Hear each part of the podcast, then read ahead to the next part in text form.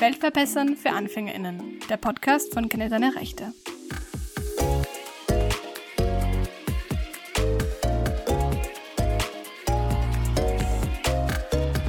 Hallo und herzlich willkommen zu einer neuen Folge unseres Podcasts Weltverbessern für AnfängerInnen, dem Podcast von Kenne deine Rechte.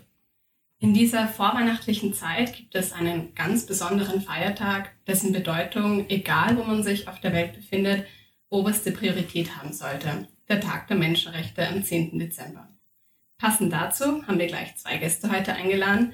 Einerseits Magister Dr. Klaus Stahl. Er ist Direktor des UNESCO-Zentrums in Graz für die Förderung von Menschenrechten in Gemeinden und Regionen sowie Universitätsprofessor Magister Dr. Gerd Oberleitner, Lehrstuhlinhaber für Menschenrechte und menschliche Sicherheit am Uni-ETC, dem Europäischen Trainings- und Forschungszentrum für Menschenrechte und Demokratie in Graz. Und genau hier, wo beide Institutionen, also UNESCO-Zentrum und UNESCO-Chair, angesiedelt sind, dürfen wir heute auch die Folge aufzeichnen. Herzlich willkommen. Danke für die Einladung. Guten Morgen. Wie an vielen Feier- und Aktionstagen macht man sich Gedanken über den herrschenden Status quo in dem Gebiet. Der Menschenrechtstag wird heuer von sehr vielen aktuellen gesellschaftlichen Problemen überschattet. Die Schere zwischen Arm und Reich geht durch die Inflation und Energiekrise noch stärker auseinander. Über Themen wie Chancengleichheit, Asylsuche, Gender Equality und Diskrimination ist kaum mehr Platz in der Berichterstattung. Stattdessen läuft gerade eine Fußball-WM in Katar. Manchmal denkt man sich dann, besonders als junger Mensch, dass die Ungerechtigkeit viel größer ist als die Möglichkeit, etwas daran zu ändern.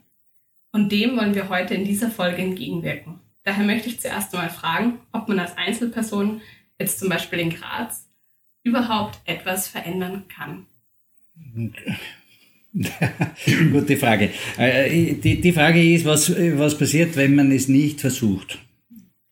was, was man jetzt als Einzelperson erreicht, ja, das hängt von so vielen Dingen ab, wer die Einzelperson eigentlich ist, ähm, in welchem Kontext sie sich äh, bewegt, äh, welches, äh, für welches Thema sie äh, Mitstreiterinnen und Mitstreiter äh, gewinnen kann. Da, davon ist es sehr abhängig, aber ich würde sagen, an geeigneter Position hatten wir schon herausragende äh, Einzelpersönlichkeiten, die etwas erreicht haben. Ähm, ich meine, die sind jetzt im, im, im Bereich des Klimawandels, äh, Fridays for Futures, Greta Thunberg, auch eine einzelne Person hat eigentlich sehr viel erreicht.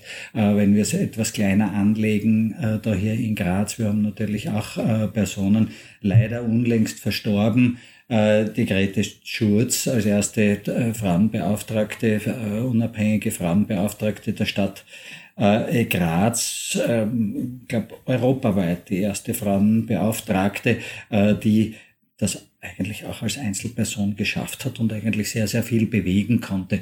Äh, ich spreche nicht so gern von Veränderung oder Erreichtem, sondern es ist immer wichtig, etwas in Bewegung zu bringen, äh, als erstes einmal und dann, und, und, und dann versuchen zu steuern, dass es auch in die richtige Richtung äh, geht. Das heißt, und und, und insofern hat sich, glaube ich, nichts geändert. Also äh, das ist vielleicht sogar allgemeingültig, wenn man sagen kann, naja, ähm, ja, einzelne Personen können durchaus etwas in Bewegung äh, bringen und das gilt auch für jetzt. Ähm, ja.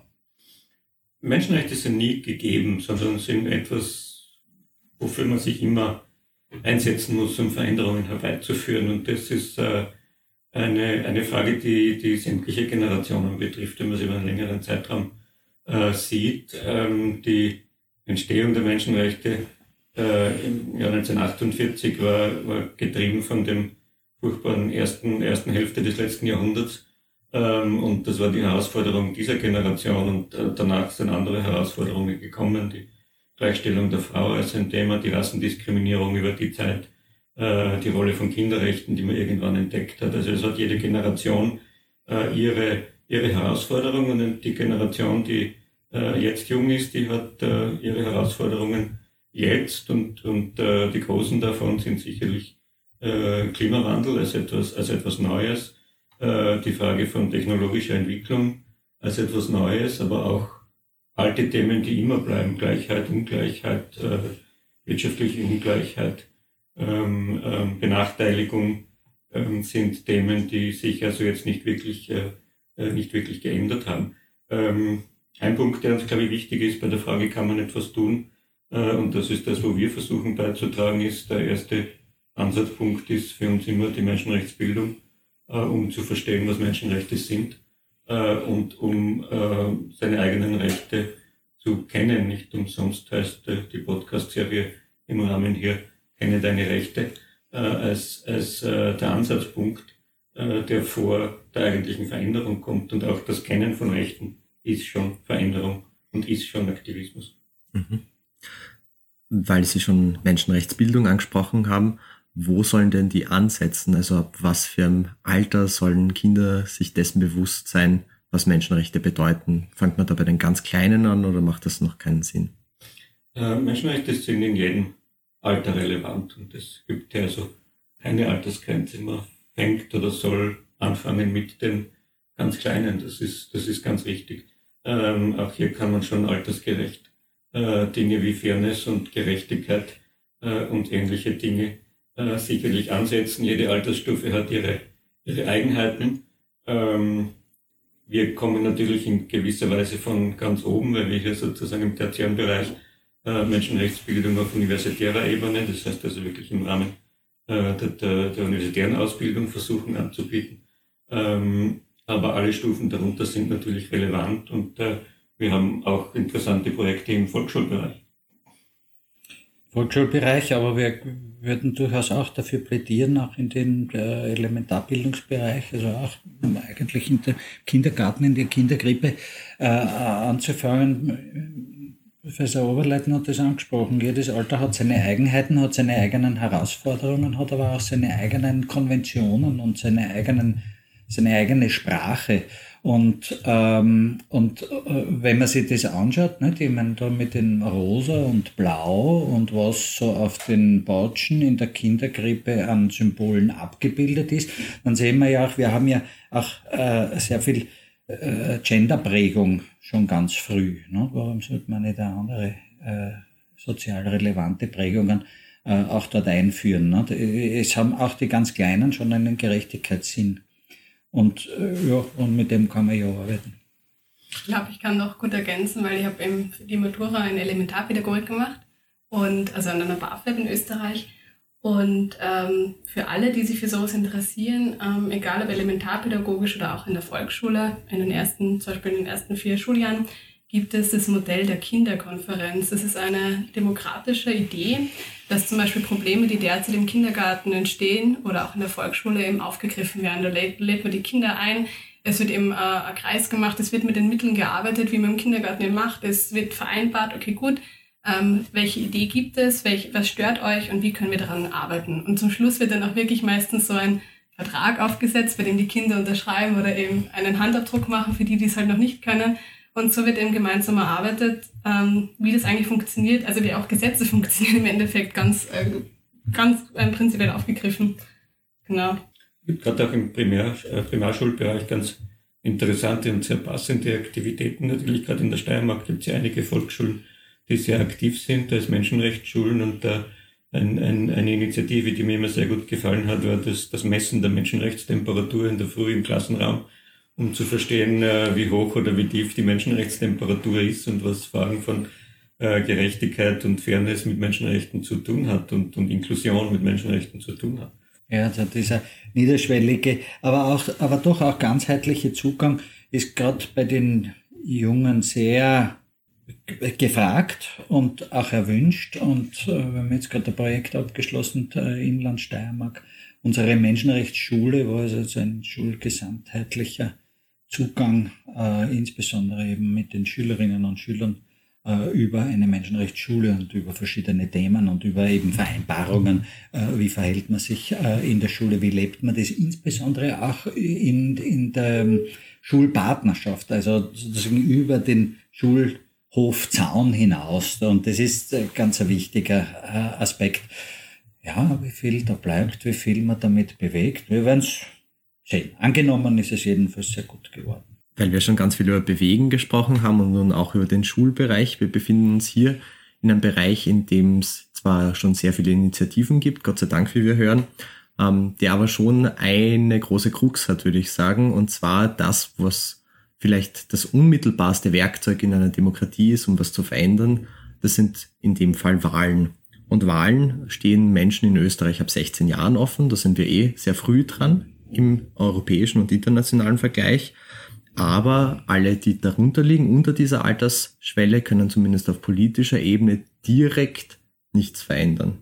Was ist jetzt die Rolle von diesen Menschen und wenn wir vielleicht das Ganze auf die lokale Ebene runterbrechen, auch von Grazerinnen und Grazern, die nicht wählen können, wo man dazu sagen muss, das betrifft ja nicht nur diejenigen, die zum Beispiel das Alter nicht erreichen, sondern es betrifft auch andere Gruppen wie Menschen mit nicht österreichischer Staatsbürgerschaft. Also bei den Jüngeren sehe ich weniger das sehe ich weniger problematisch, sozusagen hier nicht an den, am, am Wahlprozess teilzunehmen. Da gibt es auch ganz gute alternative Partizipations- und ähm, Teilhabemöglichkeiten und Foren. Ne? Das ist, äh, es gibt das Kinderparlament und andere Dinge, wo, wo Dinge passieren, die schon von der Erwachsenenpolitik auch ernst genommen werden. Äh, ich, problematischer finde ich eigentlich den Ausschluss äh, aus dem demokratischen Verfahren von äh, relativ großen Teilen der Bevölkerung. Ähm, äh, eben, Sie haben schon angesprochen, äh, Menschen mit nicht europäischer, nicht EU-Staatsbürgerschaft. Also wenn wir jetzt von, der lokalen Ebene äh, sprechen, EU-Bürgerinnen und Bürger dürfen ja auch bei den Kommunalwahlen wählen. Eigentlich genau aus dem Argument, das sinnvoll wäre für alle, die da leben und das fast genau dem gleichen Argument sind andere wieder ausgeschlossen. Aber äh, wir haben ja auch noch andere Gruppen, und, äh, die nicht wählen dürfen beispielhaft äh, Häftlinge ab einem gewissen Strafmaß äh, sind auch nicht äh, befugt äh, zu wählen. Das ist an sich auch eine Idee, die man die durchaus eine hinterfragenswerte äh, ist. Also das heißt, ich würde da jetzt, äh, das haben Sie nicht gesagt, trotzdem würde ich zustimmen, dass wir ähm, eigentlich äh, die demokratische Legitimation fällt im Österreich 2022, muss man ganz klar sagen. Wenn man jetzt noch dazu äh, die ständig sinkende Wahlbeteiligung auch noch hernimmt, dann muss man sagen, dass sozusagen das positive Wählen ja, eigentlich nur mehr von einer Minderheit passiert insgesamt, von all denen, die ein berechtigtes Interesse an diesem Gemeinwesen haben. Ist es angesichts so einer Situation dann denkbar, einerseits oder sollte es denkbar sein, einerseits das Wahlrecht mehr Menschen zu öffnen und dann wäre vielleicht meine Frage auch, äh, was sind für Sie da so die Kriterien? Also äh, wer soll dann wählen können? Und auf der anderen Seite, was ja auch oft diskutiert wird, vielleicht ein kontroverseres Thema, ähm, braucht sowas wie eine, ja, ein Nudging bis hin zu einer Pflicht des Staatsbürgers, der Staatsbürgerin äh, wählen zu gehen. Große Thema des Verhältnisses von Menschenrechten zu Menschenpflichten an äh, dem man sich natürlich immer sehr vorsichtig nähern muss.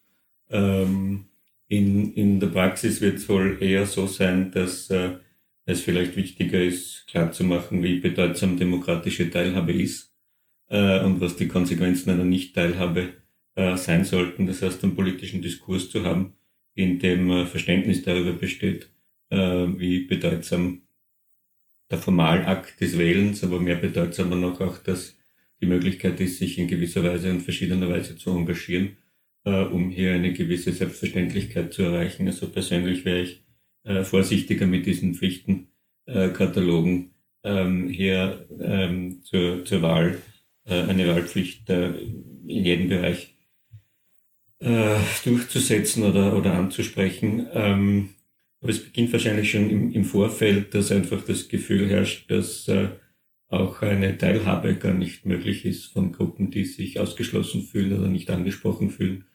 ähm, und, und dadurch auch keine, keine Inklusion erreichen können. Also wahrscheinlich liegt schon in diesem Vorfeld, äh, sich um Inklusion zu bekümmern. Ähm, und, und der zweite Punkt ist natürlich auch die, die Bildung, das, was wir also im Schulbereich immer noch klassisch politische Bildung nennen, äh, die durchaus verankert ist, der als Querschnittsmaterie verankert ist äh, aber ich sehe natürlich, dass dort jetzt auch nicht unbedingt äh, die Incentives sind, um, um junge Menschen äh, begreiflich zu machen, warum und wieso das sehr bedeutsam ist. Ich glaube, mit einem Blick aus der Praxis würde ich sagen, ist eine Sache hier problematisch mit diesem Querschnittsthema. Sie haben es schon angesprochen, politische Bildung. Ähm, diese Querschnittsthemen oder Unterrichtsprinzipien, die es in Österreich gibt, immer wieder sind zwar sehr schön, weil das einerseits heißt, dass sie in jedem Fach zum gewissen Teil verankert werden sollen und dem zugrunde liegen sollen. Was es auf der anderen Seite behindert, ist es, glaube ich, eine konkrete Ausbildung für diese äh, Aspekte, sondern weil es ja eh überall irgendwie mitgemacht werden soll, wird weniger darauf fokussiert. In Geschichte ist das der Fall. Geschichte heißt ja auch, an sehr vielen Schulen wird das Geschichte und politische Bildung unterrichtet und hat sich auch meines Wissens im Lehramtsstudium viel verändert. Für die anderen Fächer gibt es aber de facto sehr, sehr wenig spezifische Angebote, hier zum Beispiel im Bereich der politischen Bildung äh, sich fortzubilden, zu schauen, wie kann ich das in meinem Unterricht integrieren. Und ich erlebe das bei vielen äh, Studienkollegen von mir, also äh, zur Erinnerung noch einmal, ich studiere Lehramt. Ähm, und ich sehe das einfach, da ist vielleicht einfach zu wenig politisches Know-how da oder auch ein bisschen die Angst immer, äh, wie weit kann ich gehen, wie weit kann ich mich selbst einbringen dann in politische Bildung. Heißt das nicht, wenn ich politische Bildung jetzt mache, dass ich versuche, jemanden irgendwie so meinen Wertekatalog draufzustülpen. Und ich glaube, da bräuchte es einfach auch noch mehr ähm, Sensibilisierung für angehende Lehrkräfte und mehr Angebote auch für angehende Lehrkräfte, wie man konkret sowas im Unterricht umsetzen kann und wie man auch hier Diskussionskultur schaffen kann, äh, die es wirklich äh, wert ist, in einem demokratischen Rahmen äh, solche Themen zu diskutieren.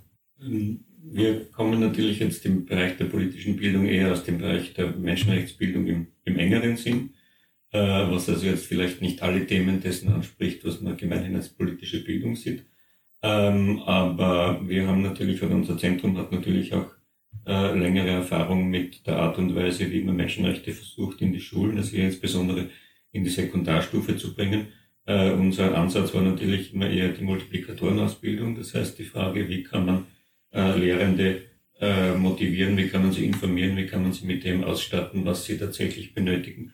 Ähm, wir sehen natürlich da auch die Forderung oder die Überforderung äh, von Lehrkräften, die jetzt zu all dem, was ohnehin schon im Lehrplan steht, auch noch die Menschenrechte dazu äh, nehmen sollen. Äh, glauben aber natürlich trotzdem, dass es von großer Bedeutung ist, dass dieses Thema einfach äh, konsistent äh, angegangen wird ähm, und äh, wir tun das oder versuchen das zu tun im Sinne eines, eines Angebots, ähm, grundsätzlich einmal zu wissen, was äh, Rechte sind, wie Rechte entstehen, wie man Rechte in Anspruch nehmen kann das ist eine Kernfrage der politischen Bildung, in der sich die Frage von Ideologievermittlung eigentlich nicht stellt, sondern es geht darum zu verstehen, äh, was es gibt, äh, was Menschenrechte sind, äh, wie sie konstruiert sind, äh, wo sie verletzt werden und wie sie in den eigenen Bereich ähm, hineinspielen.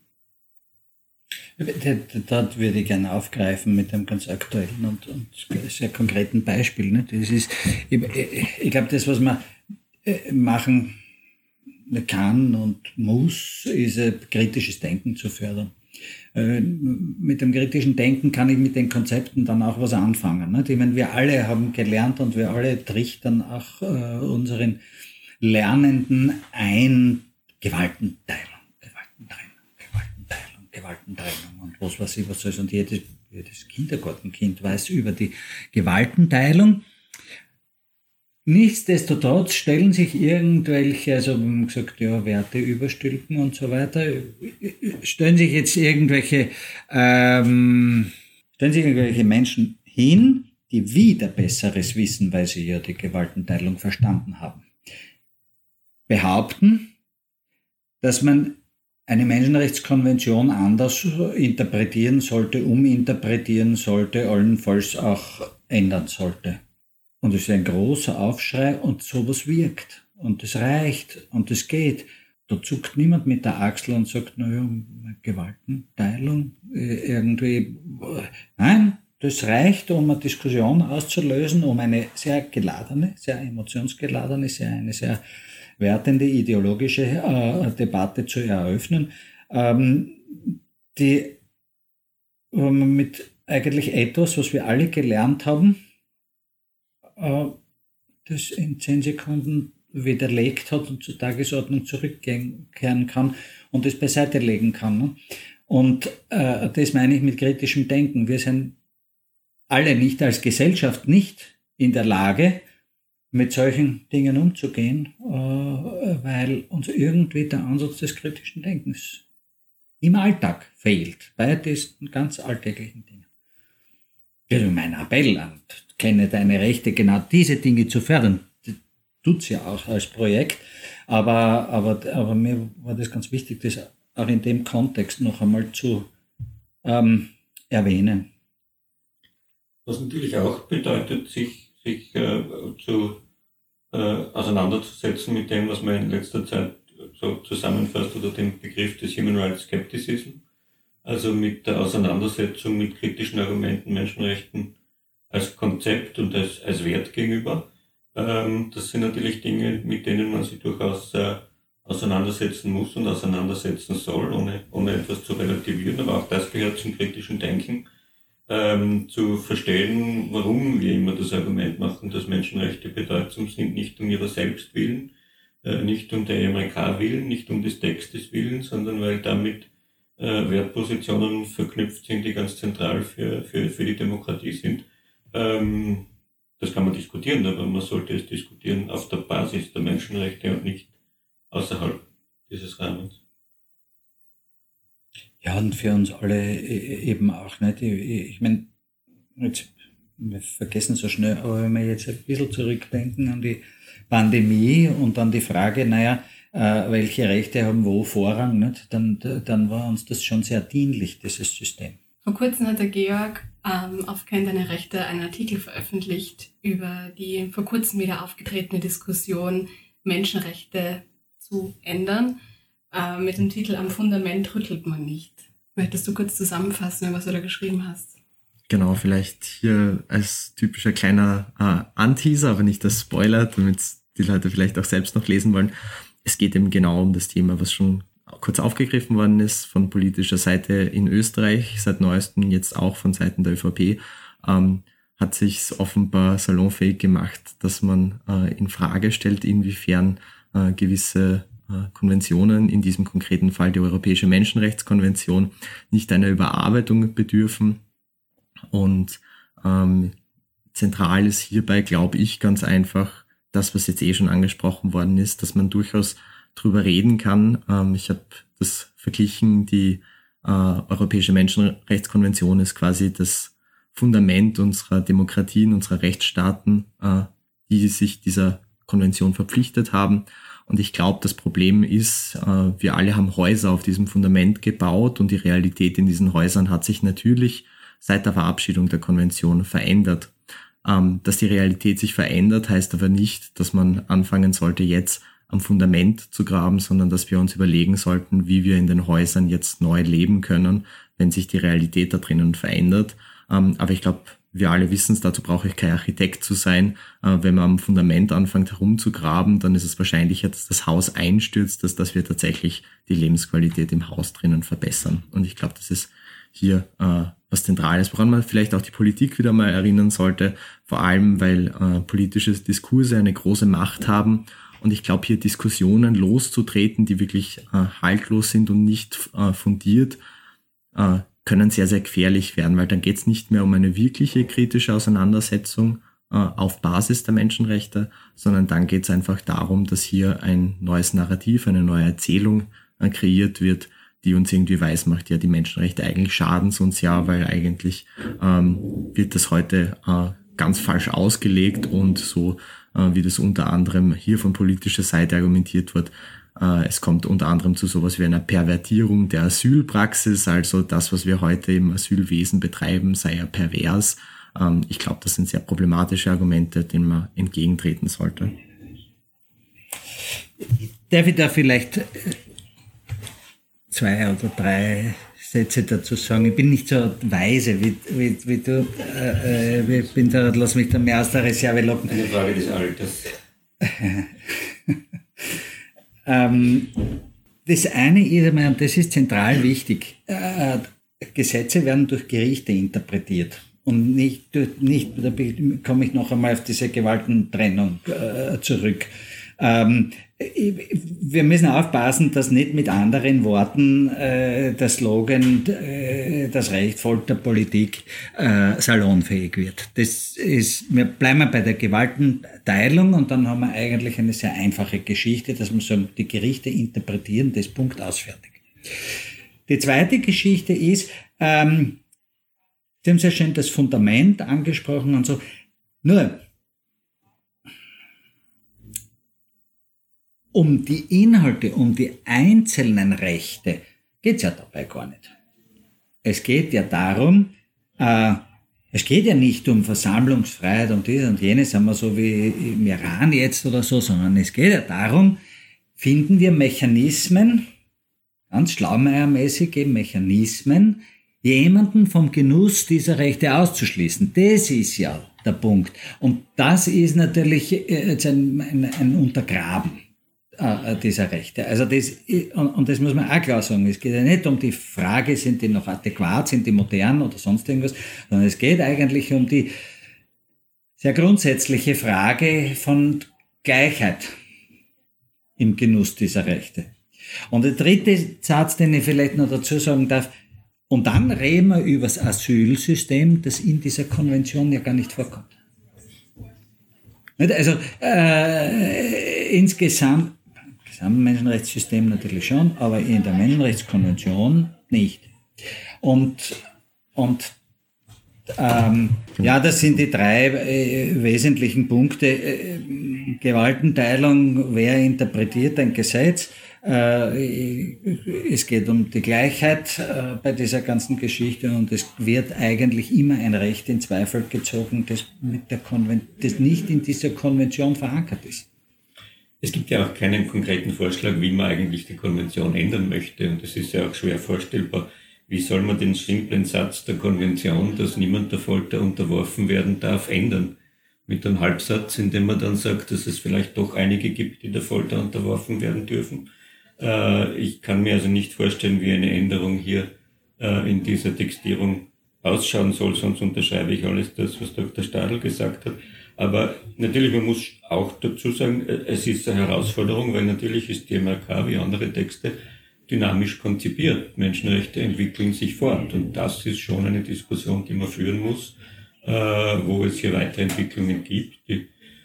Als Beispiel die Frage der sexuellen Orientierung war kein Thema in der Schaffung der Menschenrechtskonvention und wird heute selbstverständlich vom Gerichtshof und, und in dieser Weise interpretiert. Also natürlich sind Menschenrechte auch ein Instrumentarium, eine Gesellschaft in eine gewisse Weise fortzuentwickeln. Das kann man diskutieren, aber grundlegende Dinge wie das Folterverbot der MRK zu diskutieren, kann ich mir schwer vorstellen, wo das hinführen sollte. Genau, um die Folge vielleicht jetzt auch schon ein bisschen abzurunden, haben wir uns ganz konkret überlegt, äh, wie können wir was verändern und ich glaube, da können wir alle mal vor unserer Haustür anfangen.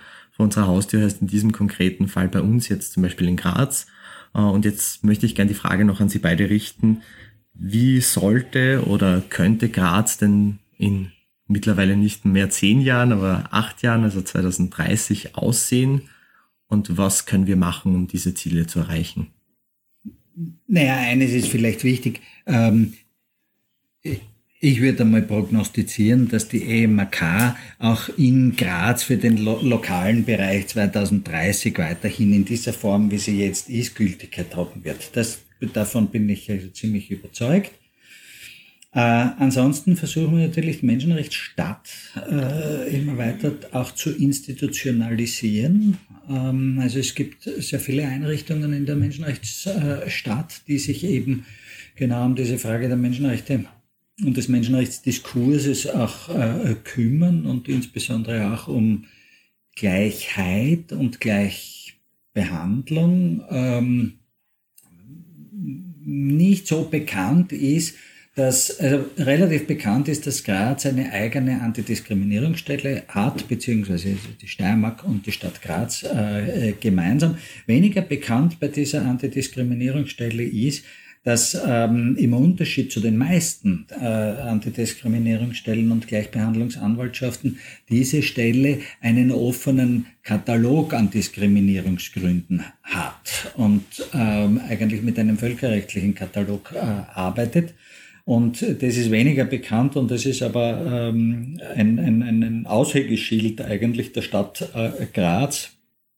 Äh, das macht äh, diese Einrichtung zu einer guten Praxis im internationalen Vergleich, muss man sagen. Das ist vielleicht auch wichtig, das äh, dazu zu sagen. Also wir haben sehr viel gearbeitet an der, an der Institutionalisierung von Menschenrechten. Es gibt den Menschenrechtsbeirat. Der Menschenrechtsbeirat trägt ja auch mit das Projekt Kenne deine Rechte.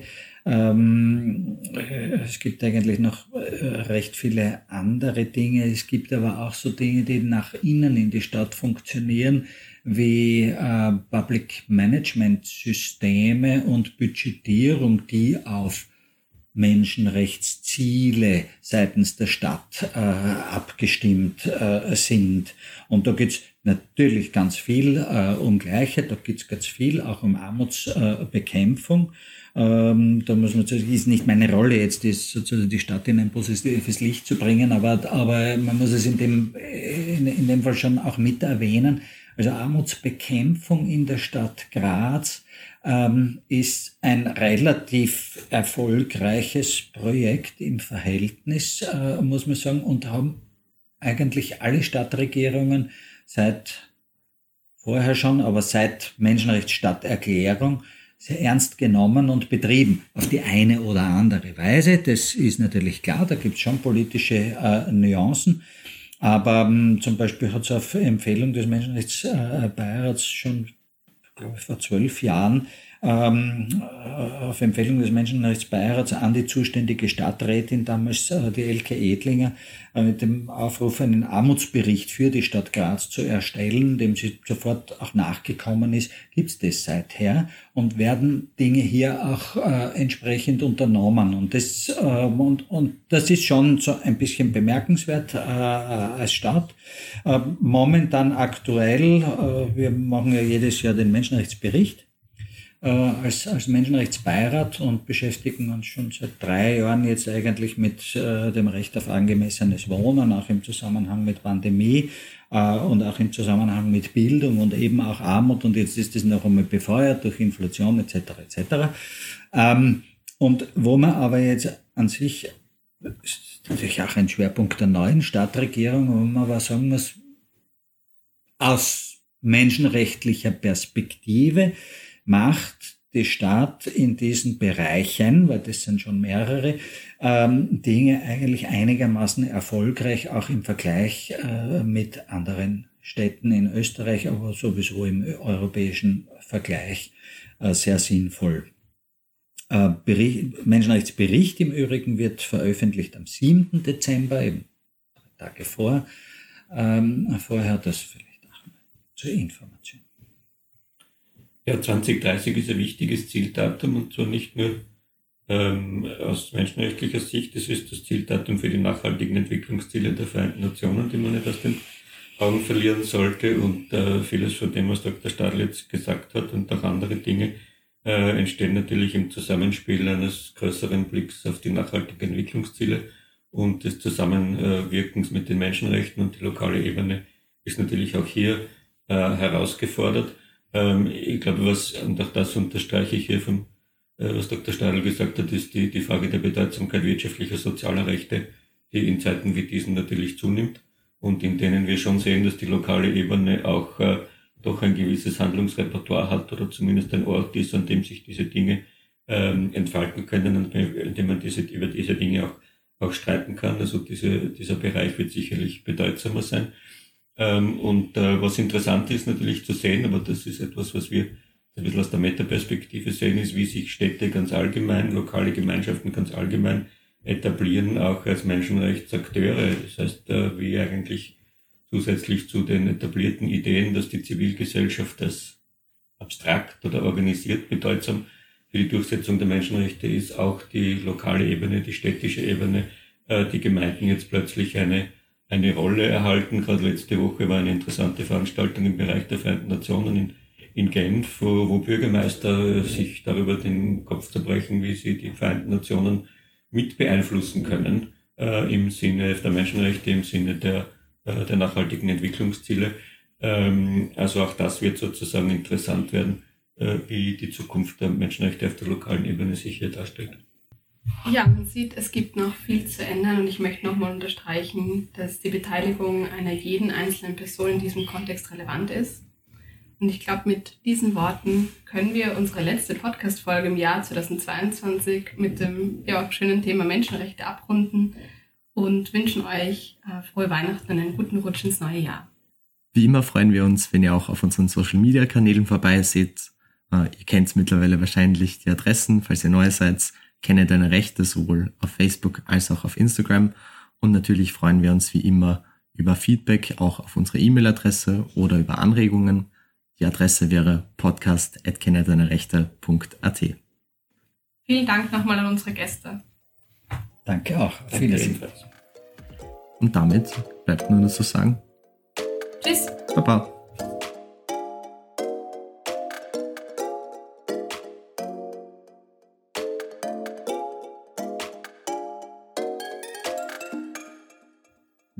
Dürfen wir. Zum Schluss ja, Jedes Mal. Immer das Problem. Ah.